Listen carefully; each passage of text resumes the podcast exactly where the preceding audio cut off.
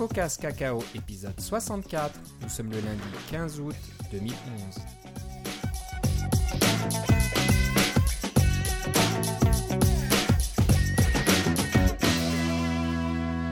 Bonjour et bienvenue à tous dans ce nouvel épisode de CocoCast Cacao. Euh, fidèle au poste et de retour de vacances, euh, tout, tout bien reposé, tout frais. Euh, Philippe Casgrain est avec moi. Comment ça va, Philippe? Ça va très bien, mais je suis pas très frais et pas très reposé. Ah bah, Ça me prend des vacances pour me remettre de mes vacances. aïe aïe aïe. Ça veut dire que c'est des bonnes vacances. T'étais bien occupé, tu t'es pas Oui. ennuyé. non, c'est ça. Alors, Pour la, pour la petite histoire, on a roulé pendant 9990 km. Et non, je n'ai pas eu la permission de faire le tour du pâté de maison pour atteindre euh, le 10 000.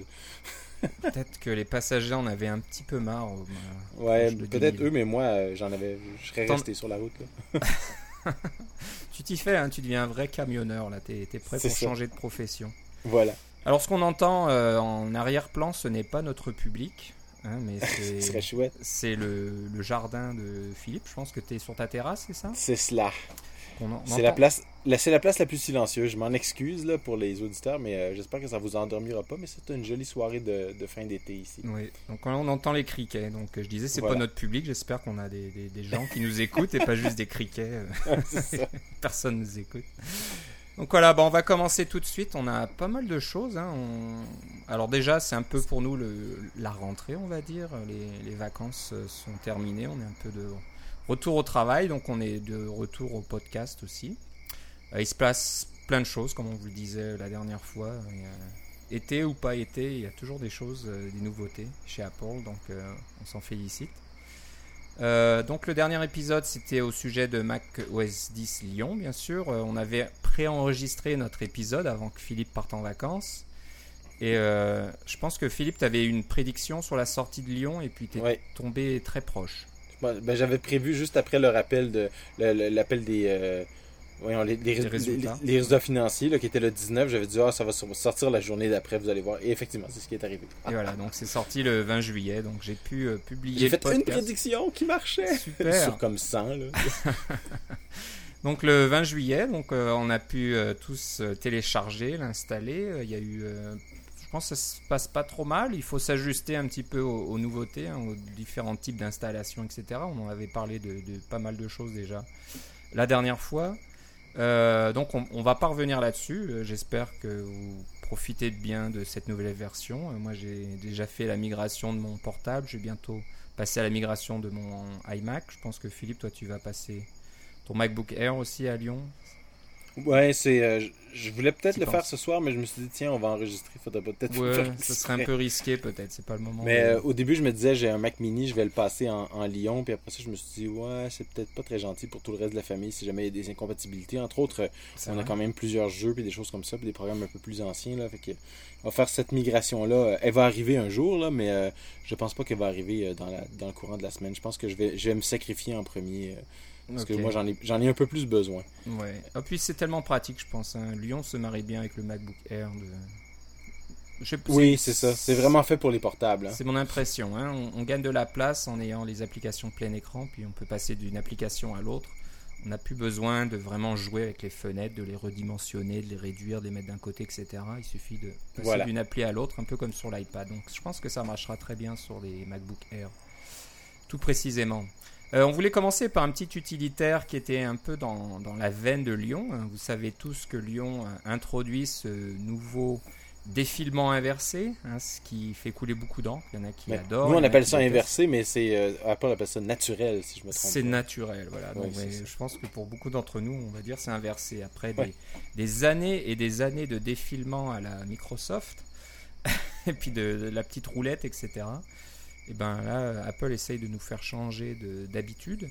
Alors pour ceux qui aiment ça, il y a un petit outil, euh, déjà un petit utilitaire qui a été créé pour euh, Snow Leopard, c'est ça? Donc euh, Oui. si vous voulez avoir ce défilement naturel sur Snow Leopard, parce que vous passez peut-être d'une machine Lion à une machine Snow Leopard très fréquemment, puis à chaque fois, oh zut, c'est c'est inversé.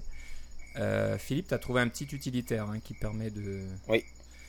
De- Alors, ça s'appelle, c'est ça, ça s'appelle Scroll Vertica et ce que ça permet de faire, c'est simplement d'inverser la- le sens du défilement quand on fait le, le, le, le, le- scroll avec nos, notre souris ou des choses comme ça pour que passer d'un ordinateur à l'autre, on utilise toujours les mêmes gestes.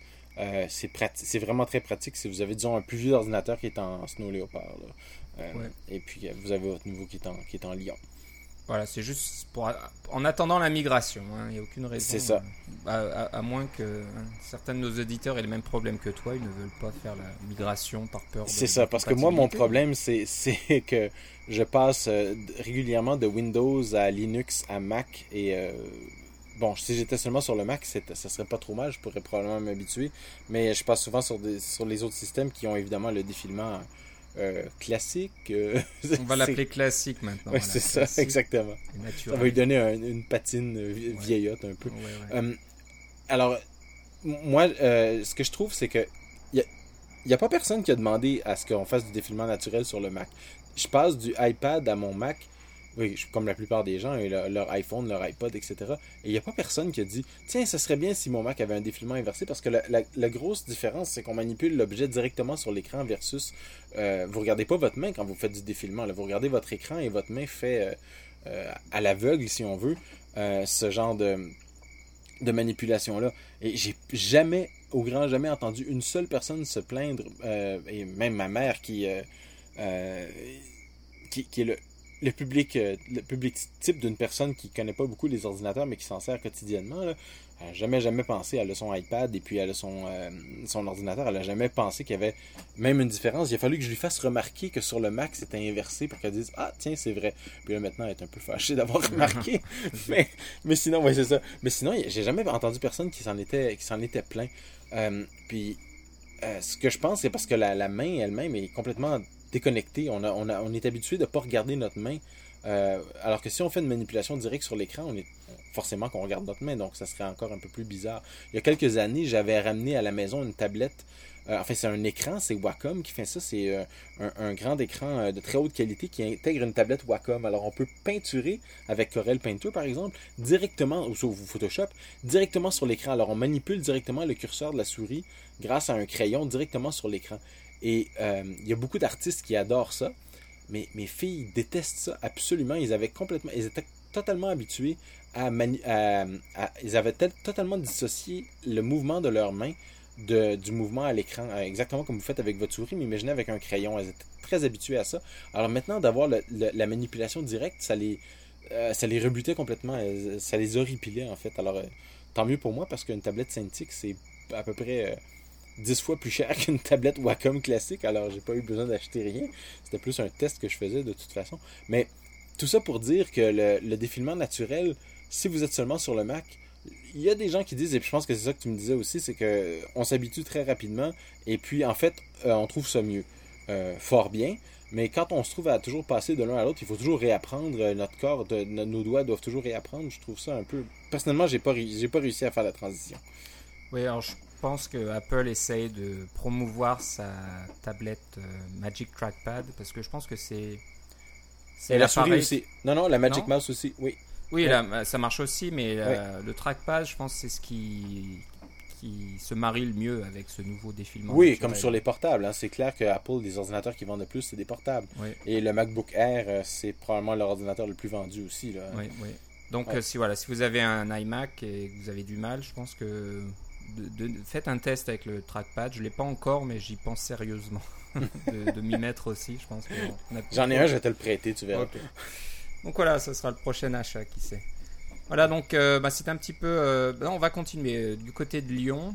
Euh, il y a quelque chose qui n'a pas vraiment été annoncé clairement et officiellement dans les présentations de la Ou de manière publique. Ou de manière publique jusque-là. C'est la présence d'iCloud dans Lyon. Donc euh, ne cherchez pas, c'est pas encore présent hein, dans la 10.7 qui a été euh, euh, rendue publique. Il n'y a pas d'iCloud, mais ça ne serait tardé. Donc jusque-là, on n'avait pas le droit d'en parler parce que c'était un sujet sous clause de confidentialité. Mais depuis quelques temps, je ne sais pas depuis quand exactement, mais il y a un document, on appelle ça un release note sur le site d'Apple qui est public. Hein, c'est pas besoin de mot de passe, pas besoin d'être un développeur enregistré qui détaille euh, très précisément comment, comment ça va marcher. Hein. Donc ça, reste quand même un document pour les développeurs, mais ça parle des différentes API, de, qu'est-ce qu'on pourra faire avec iCloud. Donc euh, on va peut-être on va pas en parler en détail, hein, mais on voulait, on voulait juste noter que ça allait venir. Donc c'était un peu bizarre hein, parce que à la WWDC, iOS 5 est annoncé, on parle d'iCloud partout, etc. Puis, on parle de Lyon aussi, évidemment. On parle de Lyon, mais on parle pas de d'iCloud dans Lyon. Et là, moi, je me, disais à ce moment-là, pendant la WWDC, c'est un peu bizarre, il manque quelque chose, il manque une pièce au puzzle. C'est bien de pouvoir synchroniser son iPhone avec iCloud, etc. Mais qu'est-ce qu'on fait de son Mac après? Les contacts qu'on crée d'un côté, euh, ils vont rester coincés dans iCloud et ils n'arriveront pas sur le Mac. Donc on s'y attendait bien hein, que ça allait venir, mais euh, voilà, il n'y a, pas eu vraiment de, grosses annonces officielles. Il n'y a, pas de. Sur la page euh, d'apple.com, il ne parle pas d'iCloud sur Lyon, etc. Non, mais il y a une page iCloud.com avec euh, quelques petites questions-réponses. là. Oui, donc. exactement, donc ça va venir bientôt. Je pense que. Hein, la, sortie d'iOS 5, peut-être de l'iPhone 5, ça c'est une autre histoire. Et je, mais iOS 5, ça a été annoncé, on, s'attend à ce que ça sorte à l'automne. Voilà, bah, moi je pense qu'il va falloir s'attendre aussi à une mise à jour de Lyon en même temps, ce, serait logique. Mais ça c'est classique ça, quand ils sont sortis le App Store, ils ont fait une mise à jour, ça c'est un peu normal, mais euh, ce, qui est, ce qui est décrit dans la documentation ici, c'est quand ils parlent de, de iCloud, c'est que c'est simplement, euh, ils parlent de, euh, du, du des choses qu'on peut mettre dans iCloud, puis c'est pas un système comme comme Dropbox. C'est pas un système comme, euh, euh, disons, euh, vous voulez publier des photos avec, avec Flickr ou Facebook ou des choses comme ça. C'est simplement un système qui vous permet de stocker des valeurs arbitraires. qui sont généralement petites, on s'entend là. Bon, il y a des trucs un peu plus gros comme les. il y a des, des, fonctionnalités pour les photos et des choses comme ça. Mais normalement, c'est pour des petits trucs. Par exemple, à quelle page vous êtes rendu dans votre document et des choses comme ça. C'est un, Key Value Store.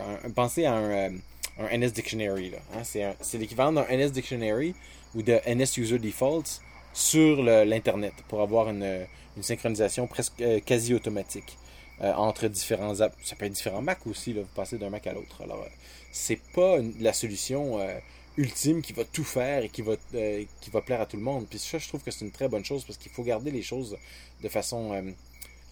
il faut garder un, un certain. Euh, faut se limiter dans les premières versions.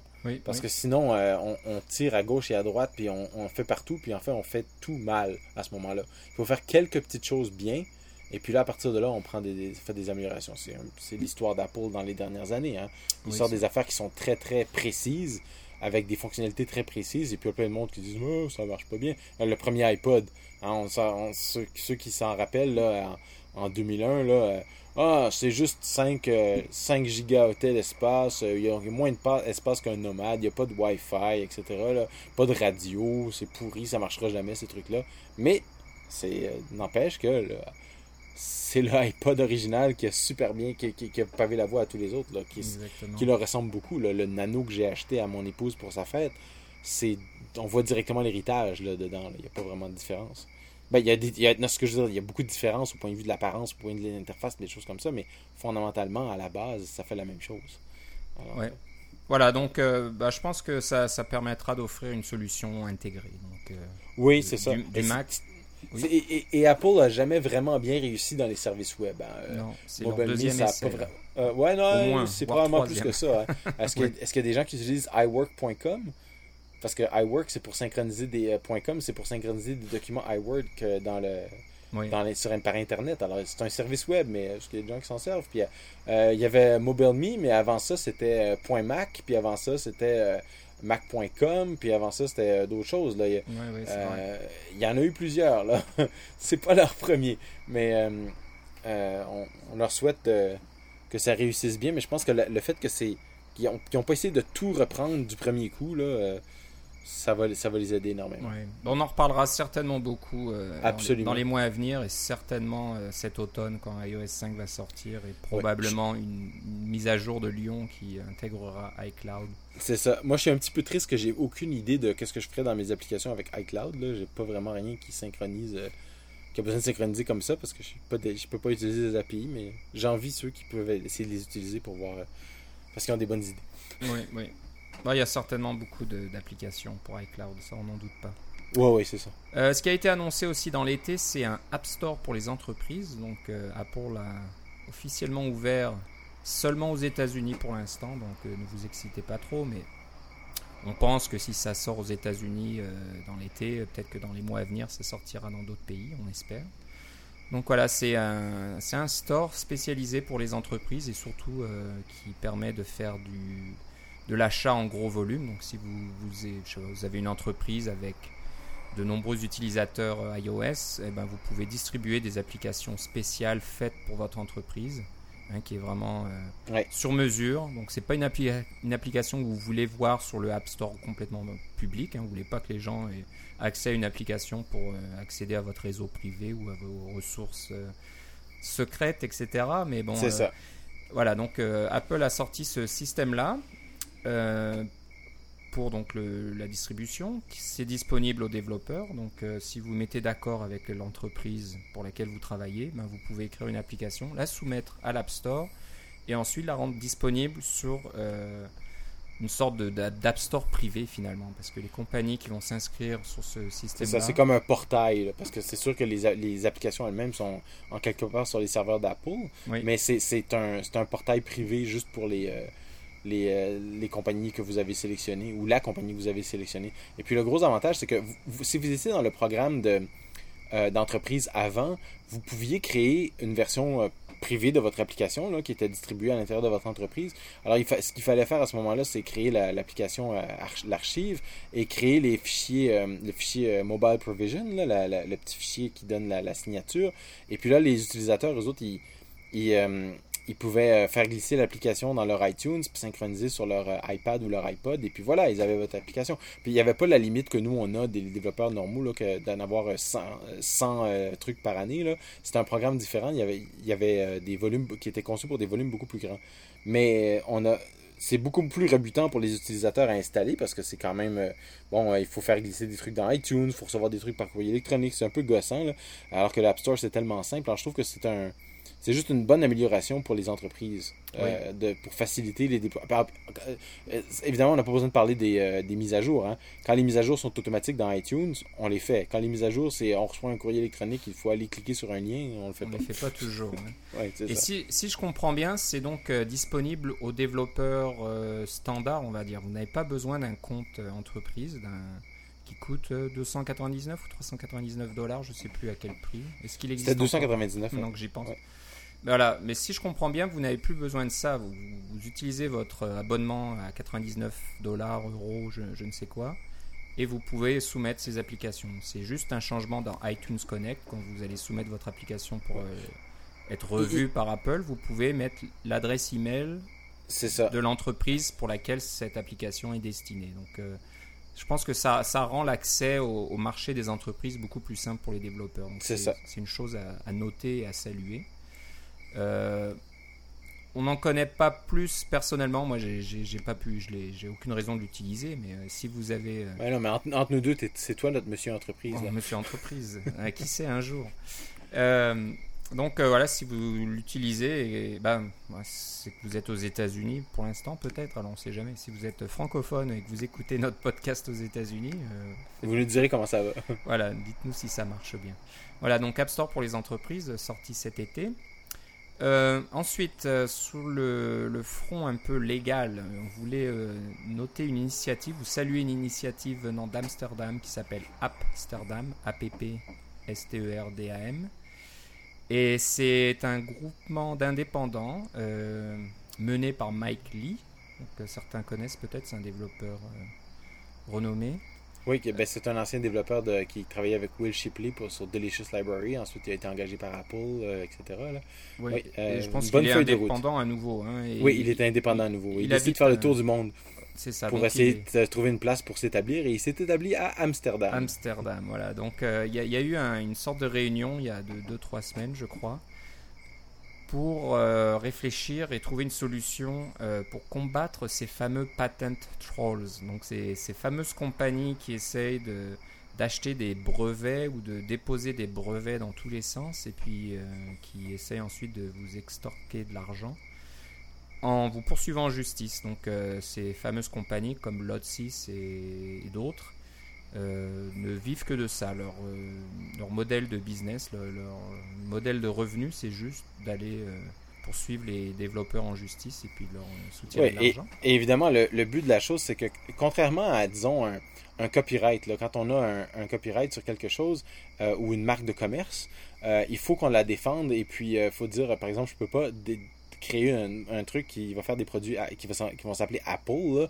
Euh, je pourrais pas vendre ça. C'est, la marque de commerce de, Apple. On doit absolument les défendre. Euh, les, euh, les brevets comme ça, on n'a pas besoin de toujours les défendre. On peut juste s'asseoir dessus. Ils vont continuer de rester valides s'ils ont été émis. Ils vont continuer de, de, rester valides. Et puis, à un moment donné, on peut se lever quand il y a suffisamment de personnes qui utilisent notre, notre brevet ou on croit qu'ils les utilisent pour se mettre à poursuivre les gens à gauche et à droite. Euh, les, plus, euh, euh, les plus âgés d'entre nous se rappelleront de, de, GIF, le format de fichier GIF qui était utilisé sur CompuServe, etc. Puis à un moment donné, Unisys, qui détenait le brevet pour la, méthode de compression à l'intérieur de GIF, s'est levé et puis on dit nous, on veut avoir des droits. tout le monde qui utilise GIF, ils ont poursuivi CompuServe, ils ont poursuivi des, toutes sortes de grosses boîtes là, pour essayer d'avoir de, l'argent. Et puis, euh, l'histoire, euh, c'est de là que vient le format de fichier PNG. Mm. L'Internet s'est retourné à créer un nouveau format de fichier, puis GIF, euh, on l'utilise encore, mais il n'y a pas personne qui paye des droits, à, ce que je sache, à, Unisys. Alors, c'est un jeu un peu risqué, parce que ce qui est nouveau, c'est que les, les compagnies s'attaquent maintenant aux petits développeurs. Alors, si on s'attaque à une grosse compagnie comme Apple, Apple va, euh, va répondre par la bouche de ses avocats et ça va prendre, ça va être très long. Puis peut-être que vous allez gagner, mais peut-être que vous allez perdre aussi. Peut-être que Apple va vous, euh, va vous faire euh, passer en cours pendant des années et des années jusqu'à temps que vous n'ayez plus d'argent, puis les autres, ils en ont encore des milliards. Alors, on s'attaque pas aux grosses compagnies. On s'attaque aux petites compagnies et on leur extorque de l'argent en disant euh, payez-nous le frais de licence, sinon on s'en va en cours. il n'y a aucune petite compagnie qui a vraiment les moyens d'aller en cours aux États-Unis. Ça coûte extrêmement cher. Donc, qu'est-ce que les petites compagnies font? Ben, elles, prennent la licence et euh, euh, payent le montant qui est souvent pas très élevé, là, mais quand même, là, et ça compte. Là, c'est, pas, des, c'est pas des, des, tasses de café, là, c'est plus que ça. Là, c'est des paiements de voiture, c'est des hypothèques de maison, puis des choses, des paiements d'hypothèque, puis des choses comme ça. Là, c'est pas des petits montants. Là. Et puis là, ce qu'ils font comme ça, c'est que ils vont d'un petit développeur à l'autre pour essayer de dire Ah, tel développeur il nous a suivi, tel développeur il nous a suivi. Si jamais, il y par malheur, il y en avait un qui allait en cours, il disait, il dit, qui dit Moi, j'ai une formation légale, je vais aller en cours, je vais me défendre, puis ça va peut-être prendre des années, mais c'est pas grave parce que j'ai du temps, puis je vais le faire. Eh bien, si jamais ils vont en cours et qu'ils perdent, parce que la façon dont la loi est faite, c'est fort possible que euh, si le, brevet est valide, que la, petite compagnie qui se défend perde, ben à ce moment-là, la compagnie qui, contient, qui, qui a le brevet est gagnante parce qu'il y a de la jurisprudence. Là. Ah, ah, mon brevet est bon, ça a été défendu en cours. Alors là, ils vont ramasser encore plus d'argent. Alors mm. c'est exactement ça qu'ils veulent. Ils veulent avoir de l'argent, de la jurisprudence et ils s'attaquent aux plus petits pour le faire. C'est absolument. Euh, vous, aurez deviné que mon opinion n'est pas très très élevée de ces gens-là. C'est presque puis, euh, mafieux comme système. Euh, pas presque. Je pense que Donc l'idée derrière Amsterdam, c'est que les développeurs indépendants s'organisent. Donc au lieu d'être seuls euh, face à ces, à ces trolls, à ces, ces organisations mafieuses, euh, ben, si on se regroupe et que tout le monde euh, travaille ensemble au niveau légal, et ben si un patent troll s'attaque à un développeur, c'est la même chose que s'attaquer à tous les développeurs indépendants. Et euh, l'idée de Mike Lee lui-même, j'ai écouté, son entrevue avec euh, Scotty euh, de, du Mac Developer Network. bon, il racontait, il racontait ça que si, l'idée c'est un petit peu de, de, faire du spam dans l'autre sens, c'est-à-dire de, de submerger l'attaquant par des contre-attaques venant de tous les développeurs indépendants euh, qui sont organisés derrière apparemment un avocat euh, aux États-Unis. Un, euh, vrai de vrai avocat. Un vrai qui officie au Texas et en Californie, donc qui, a le droit de faire tout ça. Donc, et, j'aime bien le nom qu'il donne à son opération, c'est l'opération Ant Hill, donc c'est l'opération fourmilière. Fourmilière, donc si si vous tapez dans une fourmilière, une fourmi seule ne fera pas grand-chose, mais des millions de fourmis, c'est une toute autre histoire. Donc c'est un peu la même idée derrière Amsterdam. On n'a pas de détails pour l'instant. Je pense que c'était juste le début, le départ. Euh, il faut, si ça vous intéresse, euh, je pense qu'il faut suivre le blog de Mike Lee. C'est Murmure, donc c'est mur.mu.rs. Murmure, c'est un petit jeu de mots là. Euh, donc de suivre un petit peu ce qu'il raconte là-dessus. Je pense qu'il y aura des nouveautés. Il y aura peut-être un, un fonds, je ne sais quoi. Je ne sais pas trop au niveau euh, argent comment ça va se passer. J'imagine qu'il faudra peut-être un petit peu donner un petit peu de sous pour euh, payer toutes ces choses. C'est ça, il va avoir comme un fonds, mais si, si chaque développeur indépendant contribue quelques dollars, ça peut faire quand même pas mal de mois. Il y en a beaucoup faire, des développeurs ça indépendants. peut faire beaucoup et puis peut-être euh, voilà, fermer un peu le caquet à, à tous ces patent trolls et d'arrêter ce, ce, mais, business. mais le pire, c'est que ces, ces, ces patent trolls, comme tu dis, c'est ces empêcheurs de tourner en rond, il n'y en a pas tant que ça. Non. C'est souvent des, euh, des compagnies qui sont fondées juste pour ça, mais qui viennent toutes de une ou deux grosses compagnies qui le font. Euh, c'est ça qui est intéressant, c'est que, euh, en fait, à la base, c'est comme le spam. Le spam, là, il y a trois ou quatre très gros spammers, puis le reste, c'est tout des, petits, des, des, petites, des petites entreprises qui font pas grand-chose. Mais à la base, euh, il y en a juste quelques-uns quand, on en- quand ils sont capables de les arrêter. Et puis souvent, ils sont aux États-Unis, en plus, ce qui est ironique. Alors, quand on arrive à en trouver un ou deux ou trois, là, ça, fait une- ça peut faire une grosse différence. Alors, Ouais, ouais.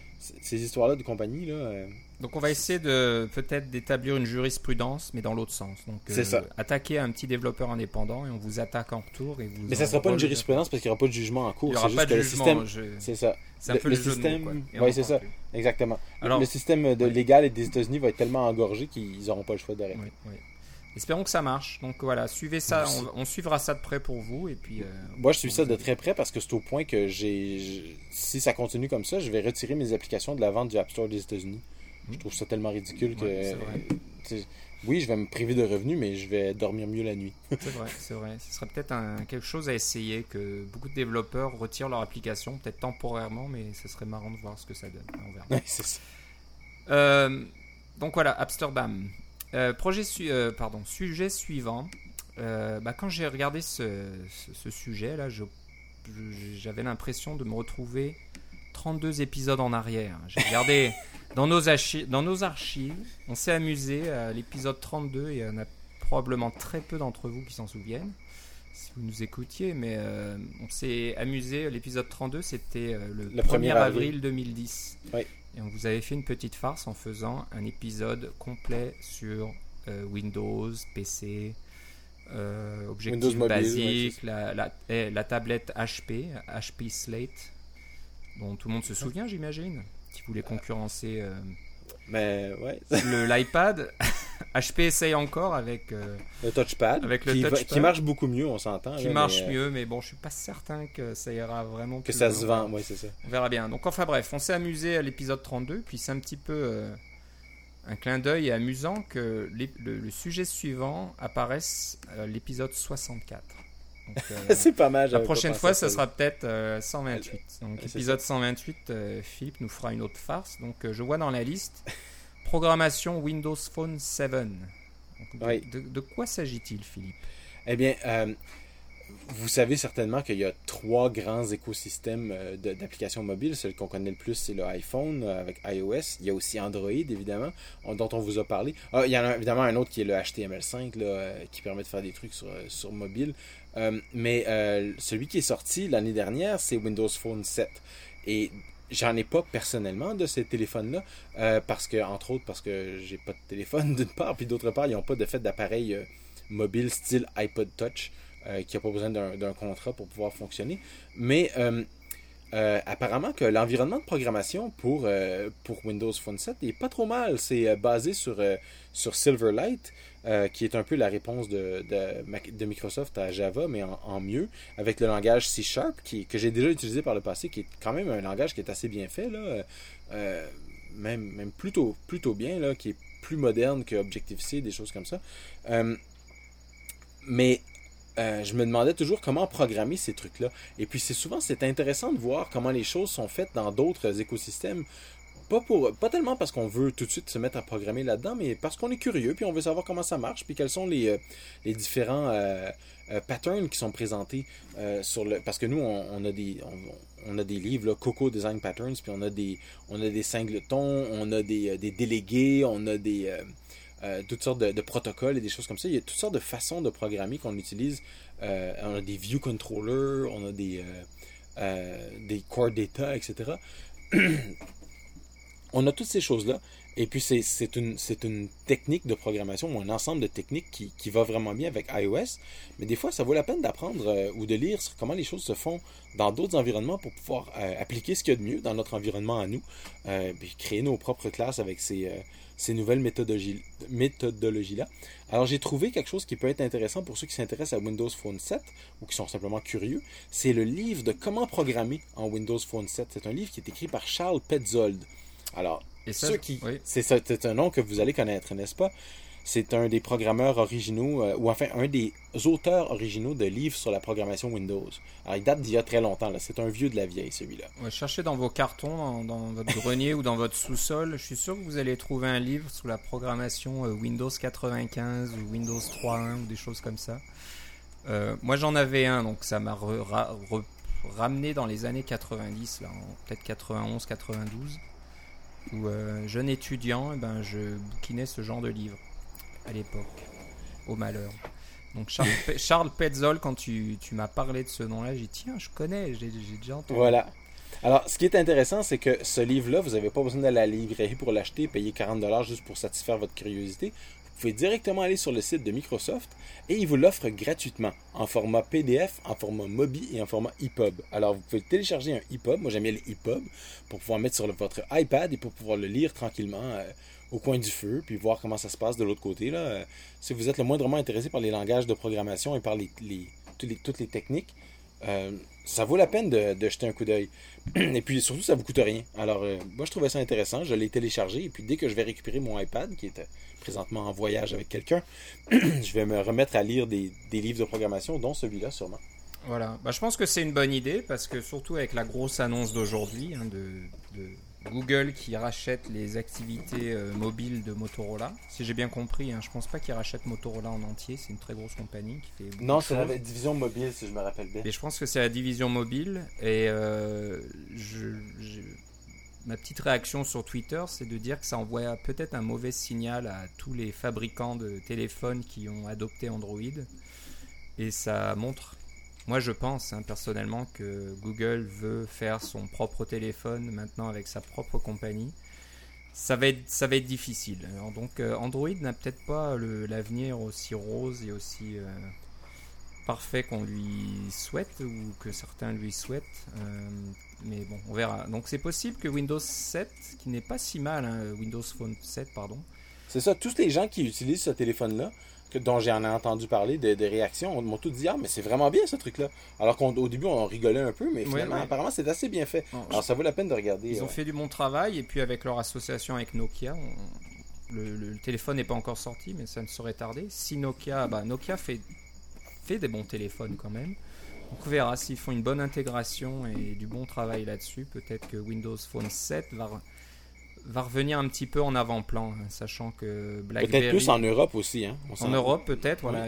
donc... Euh, hors, Amérique du Nord. Parce que ce qu'on sait de Nokia, c'est qu'ils sont très forts hors Amérique du Nord. Ils sont très faibles en Amérique du Nord. Enfin, très faibles, relativement parlant. Là. Euh, c'est sûr que la plus, il y a beaucoup, ben, parce qu'ils ont beaucoup de compétition de Samsung, etc. Mais euh, ils, sont, ils, sont beaucoup plus forts hors Amérique du Nord qu'en Amérique du Nord. Alors ça biaise un peu parce qu'il y a beaucoup d'analystes qui sont basés en Amérique du Nord. Alors ils disent Oh, Nokia, c'est pas si bon que ça. Mais le fait est que Nokia, c'est une grosse compagnie avec beaucoup d'histoire et avec beaucoup de, de, de, possibilités. Oui. Euh, voilà. Moi, je pense aussi qu'il y, a une grosse bataille qui se prépare. C'est la l'avenir de ces fameux téléphones je sais pas comment on les appellera en français, les téléphones idiots euh, en comparaison des, avec les téléphones intelligents.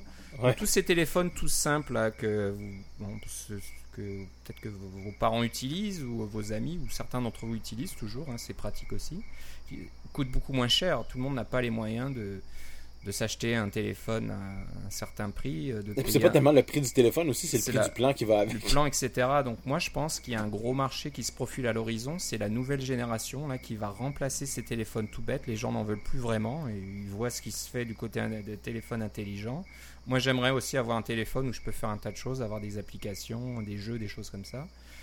Je pense que là, il y a, un il y a un gros marché qui se profile, donc euh, Windows Phone 7 a peut-être un, rôle à jouer si, si Microsoft le joue finement. Donc j'espère pour eux, hein, c'est pas que je m'inquiète de leur sort, mais J'espère pour eux qu'ils vont pas se positionner en concurrent direct avec l'iPhone dans les, on va dire la gamme est, un peu plus élevée, hein, des, choses plus chères. Peut-être de descendre dans les prix, puis possible avec Nokia de pouvoir sortir des téléphones moins chers qui nécessitent peut-être pas de plan de données. Hein. Vous pouvez le synchroniser à la maison en Wi-Fi ou ça sera juste Wi-Fi, vous le synchronisez dès qu'il y a de la Wi-Fi et euh, d'avoir un téléphone donc euh, complet et dit intelligent. Donc euh, on verra. Avec des applications, ben, avec des jeux et des choses comme ça. ça c'est intéressant. Ça, ça c'est la, la, vague suivante. Hein. Je pense que le côté haut de gamme, ça y est, c'est on voit à peu près où, ça en est, mais l'autre côté là. Les choses se préparent. Hein. Tu dis, on voit aussi où ça en est, mais c'est surtout, mais c'est surtout les gens qui attendent que qu'est-ce que Apple va faire. C'est un peu ça. Donc, Vous regardez les, eh, regardez les téléphones intelligents de quoi ils avaient l'air il y a 4 ans. Ils ressemblaient tous au BlackBerry. Oui. Regardez de quoi les téléphones intelligents ont l'air aujourd'hui. Ils ressemblent tous au iPhone, presque sans exception. Exactement. Donc voilà, les, les, choses vont bouger là. Faut, faut jeter un coup d'œil. Et bon, je pense que tu as, raison, Philippe, d'être curieux puis de regarder un peu ce qui se fait de l'autre côté. Mm pas obligé d'être toujours euh, avec euh, nos œillères et puis de ne pas regarder. Donc euh, c'est une, une, bonne non, chose. ça, c'est la, ça, c'est la meilleure façon de, de devenir, d'avoir de l'obsolescence de votre part à vous. Ouais. Donc voilà, donc euh, programmation Windows Phone 7, un livre de Charles Petzold, euh, gratuit en plus, donc profitez-en.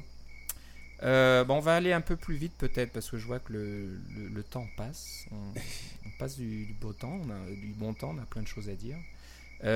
rapidement, le site codegoogle.com hein, qui permet de, de partager des, des projets qui marchait à l'origine avec euh, Subversion. Subversion. Après, ils ont rajouté Mercurial. Mercurial et apparemment, ils viennent de rajouter Git. C'est ça? Voilà. Oui, c'est ça, exactement. Donc, euh, c'est très intéressant. Je vous conseille d'aller sur le, le lien qu'on vous mettra dans les notes de l'épisode. C'est un forum qui parle euh, ce qui est drôle, c'est que Git, le support de Git, c'était juste un, ticket, un incident dans le, système, le système de chez Google. Et puis euh, plein de gens avaient dit ah, on voudrait Git, on voudrait Git. Et je crois que hein, les, premiers, les premières demandes, ça, ça, va aussi loin que 2009. puis rien ne se passait. Puis là, récemment, il y a de l'activité à nouveau en disant bah voilà, euh, on, a, on, a vu que c'était en tête des demandes des utilisateurs et on l'a fait. Alors on l'a fait. Alors, ce qui est intéressant, c'est que dans un de ces messages, là, de ces articles, euh, il y a des liens qui vous ramènent sur GitHub et qui parlent de, l'organisation technique, on va dire, de l'architecture de GitHub récemment. Donc, c'est plus Google, là, mais ça montre comment ils s'organisent au niveau des serveurs, au niveau des services, des applications, etc. pour rendre GitHub plus rapide, plus performant et plus. Euh, scalable, comment tu dirais ça Plus, euh, je sais pas, tu... Ouais, mais qui, on peut euh, supporter qui marche, c'est ça, plus qui fonctionne à plus de, c'est ça, qui fonctionne grande échelle, c'est ça, grande échelle, voilà. Grande échelle. Donc, euh, bah, c'est intéressant. Je, juste en préparant l'émission, je, suis tombé là-dessus, puis je me suis mis à lire l'article sur GitHub et c'est, assez complexe. Il y, a, il y, a, pas mal de serveurs, d'applications et tout ça en œuvre. Donc euh, ça vaut le coup d'être un peu curieux puis d'aller voir ces choses-là de temps en temps. Donc voilà, code.google.com supporte Git. Et on le disait déjà depuis un certain temps, Philippe, c'est sûr que Git apparemment est le gagnant, on va dire. Hein. Il, y a eu, il y avait une guerre. Pour, pour le meilleur et pour le pire, là, mais euh, qu'on aime, qu'on n'aime pas. Bon, euh, il s'est imposé. Hein. C'est Git partout et les, autres existent toujours. Donc on, ouais, Xcode 4 fonctionne avec Git, etc. donc si vous on aime Mercurial, donc si ça vous plaît, continuez. Mais si vous avez le temps, on vous conseille quand même de regarder un petit peu du côté de Git, voir au moins comment ça marche. Parce que vous allez le croiser un petit peu partout. Et puis, comme on, comme on vous l'a déjà dit, si vous apprenez euh, Mercurial, vous pouvez passer à Git très facilement. Euh, si vous apprenez Git, vous, pouvez aussi, vous allez aussi apprendre Mercurial très facilement. Mais euh, l'un et l'autre, je trouve personnellement, je trouve que Mercurial s'apprend plus facilement. Donc, c'est peut-être une introduction un peu plus douce à ce genre de système-là. Euh, mais euh, c'est comme, comme, on a déjà dit, l'un ou l'autre, euh, ce sont des bons choix. Oui, oui. Et on en parlait il n'y a pas longtemps de l'application de GitHub qui est, sortie, qui est, oui. je pense, moi, très simple. Ça vous permet de commencer à utiliser Git très facilement. Oui, très tu as tout à fait raison. ça vaut le coup. Et ça marche avec vos répertoires locaux. C'est sûr qu'ils vous demandent d'avoir un compte de GitHub parce que sinon, il va toujours vous demander euh, votre nom puis votre mot de passe. C'est un peu gossant. Mais euh, vous pouvez faire des projets locaux et jamais les mettre sur GitHub et ça va fonctionner très bien. Et ça marche très bien. Donc, moi, j'ai commencé à l'utiliser là et j'en suis très content. Oui. Euh, on va finir par une application Alors, je, en regardant l'heure passée, je me demandais si on a le temps. On va quand même en parler rapidement, peut-être qu'on en parlera plus euh, par la suite. Euh, ça s'appelle Criticism. C-R-I-T-T-E-R-C-I-S-M. Donc, euh, c'est un rapport avec euh, les critiques. Les critiques de créatures. Des, voilà, un peu des créatures. C'est un petit jeu de mots anglophone. Bah, c'est un, un ami de, de Cocoheads à Ottawa qui nous en a parlé. hein. Il était bêta-testeur, je pense, de l'application. C'est intéressant. C'est c'est un peu, je dirais un peu dans la même veine que TestFlight, la- l'application TestFlight qui permet de distribuer, vos applications. C'est un environnement qui est à la fois basé sur le web et à la fois basé sur, euh, votre euh, application iOS. Ça vous permet d'engager une conversation avec vos utilisateurs. Donc, je pense que l'utilisation euh, principale, ce serait plutôt de vos bêta-testeurs. Donc, euh, si vous distribuez votre application en version bêta pour, euh, faire des tests, et ben, en utilisant Criticism, vous pouvez rajouter un framework à votre application et avoir euh, une, euh, une vue supplémentaire dans votre application qui permet d'avoir des, de, faire des petits sondages, par exemple, de demander aux utilisateurs s'ils aiment ci, s'ils aiment ça, quels sont les problèmes rencontrés, est-ce que ça crache souvent, etc. Donc, vous pouvez déjà avoir pas mal d'informations qui vous revient de la part de vos utilisateurs. Ça fait aussi du suivi d'activité en temps réel apparemment, donc vous pouvez voir euh, ce que font vos utilisateurs en temps réel. Euh, Qu'est-ce que ça fait d'autre? Euh, Vous avez des crash reports, donc Ouais. ça permet aussi de récupérer vos, vos rapports de, de crash euh, un peu plus, c'est un peu plus interactif que du côté d'Apple, hein, qui est assez euh, spartiate. Ouais. Donc c'est c'est vraiment très très complet. Est-ce qu'on peut l'utiliser aussi euh, dans une application finale? Je pense que oui, pourquoi pas. Moi, hein, si quelqu'un, euh. Euh, disons que le, problème peut-être que ça essaye de solutionner. Est-ce que c'est français ce que je dis Résoudre. Résoudre, hein, solutionner, je pense pas que ce soit français. hein. Désolé, ça fait trop longtemps que je suis ici. C'est un bel anglicisme. C'est euh, bah, le problème de ces fameuses revues à une étoile hein, que vous avez sur l'App Store. Oh. Les, les gens ne réfléchissent pas ou ne cherchent pas à comprendre et vous mettent une étoile. Ouais. Euh, Votre application est nulle, etc.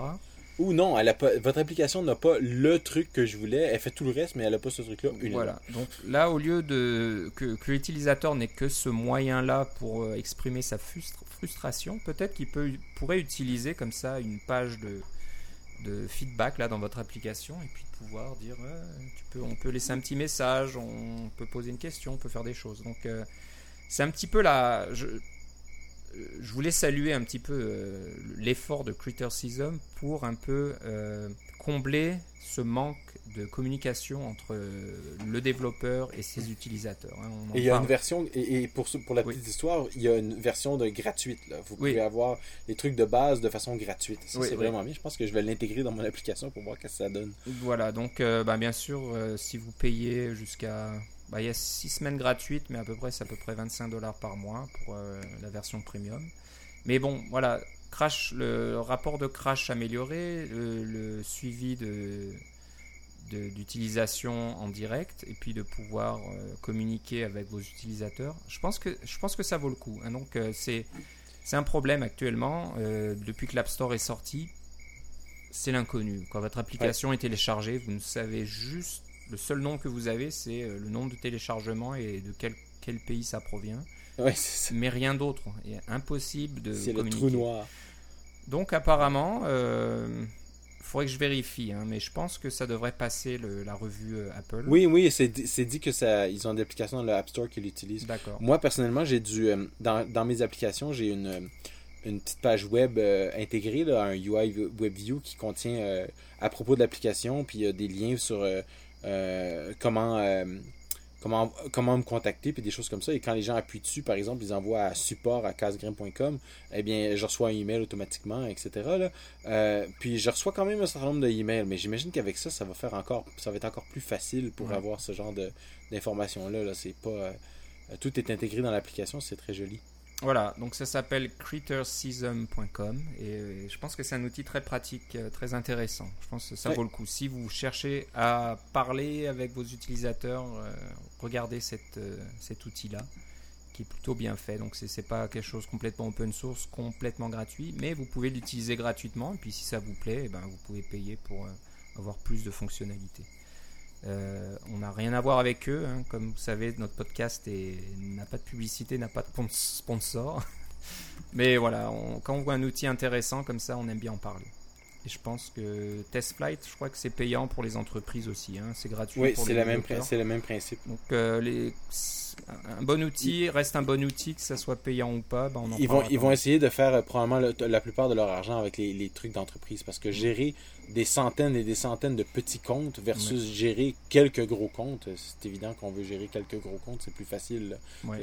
Le, seul défaut que je vois à tout ça, c'est que ça, c'est des, euh, des services web finalement, là, ou des services iOS qui euh, peuvent euh, disparaître d'un jour à l'autre. si dans iOS 5, il y a un truc qui permet de faire du feedback à l'intérieur de son programme parce que c'est un nouveau framework qu'Apple a fait, mais cette compagnie-là, euh, oups, ça risque de disparaître. C'est malheureusement, malheureusement une histoire à répétition hein, dans, dans, notre domaine. C'est que il y a souvent un vide à combler. Il y a souvent un entrepreneur qui a de bonnes idées qui va se dire tiens, ça n'existe pas, on va le créer, on va le faire. Et puis après, après Apple, avec ses gros sabots, arrive euh, un an, deux ans après en se disant voilà, on a trouvé, on a fait notre solution et on n'a plus besoin de, cette application. Malheureusement, c'est un petit peu ce qui se passe régulièrement. À chaque annonce de, nouvelles versions d'iOS ou de, du macOS, etc., eh ben, il y a quelques développeurs là, qui perdent un petit peu leur, euh, leur gagne-pain. C'est un peu triste, mais bon, qu'est-ce qu'on y peut? On verra bien.